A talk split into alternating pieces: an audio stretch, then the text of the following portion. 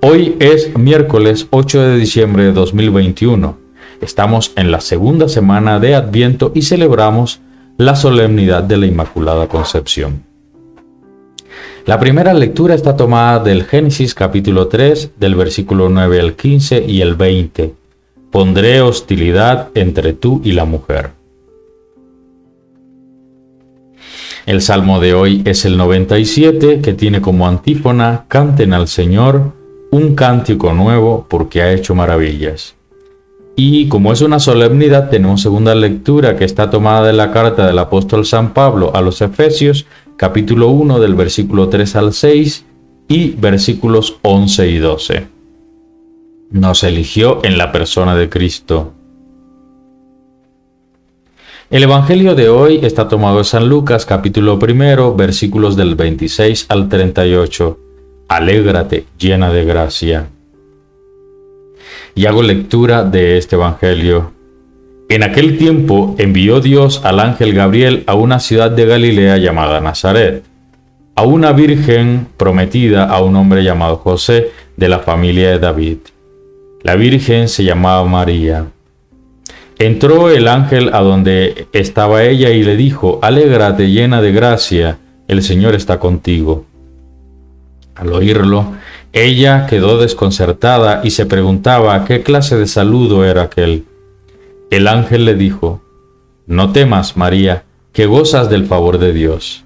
Mira, concebirás y darás a luz un hijo a quien llamarás Jesús.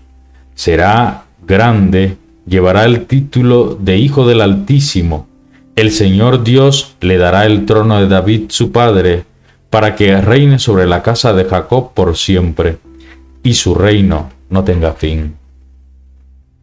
María respondió al ángel, ¿Cómo sucederá eso si no convivo con un hombre? El ángel le respondió, El Espíritu Santo vendrá sobre ti y el poder del Altísimo te cubrirá con su sombra. Por eso el consagrado que nazca llevará el título de Hijo de Dios. Mira, también tu pariente Isabel ha concebido en su vejez, y la que se consideraba estéril está ya de seis meses. Pues nada es imposible para Dios. Respondió María, Yo soy la servidora del Señor, que se cumpla en mí tu palabra. El ángel la dejó y se fue. Esto es Palabra del Señor. El comentario de hoy es el siguiente. La concepción de Jesús es un acontecimiento histórico. María vive una experiencia novedosa, ya que Dios mismo la escoge para que participe en la obra de la salvación. La iniciativa parte de Dios y la propone a María. El relato evangélico muestra el diálogo a través del cual María y Dios se ponen de acuerdo.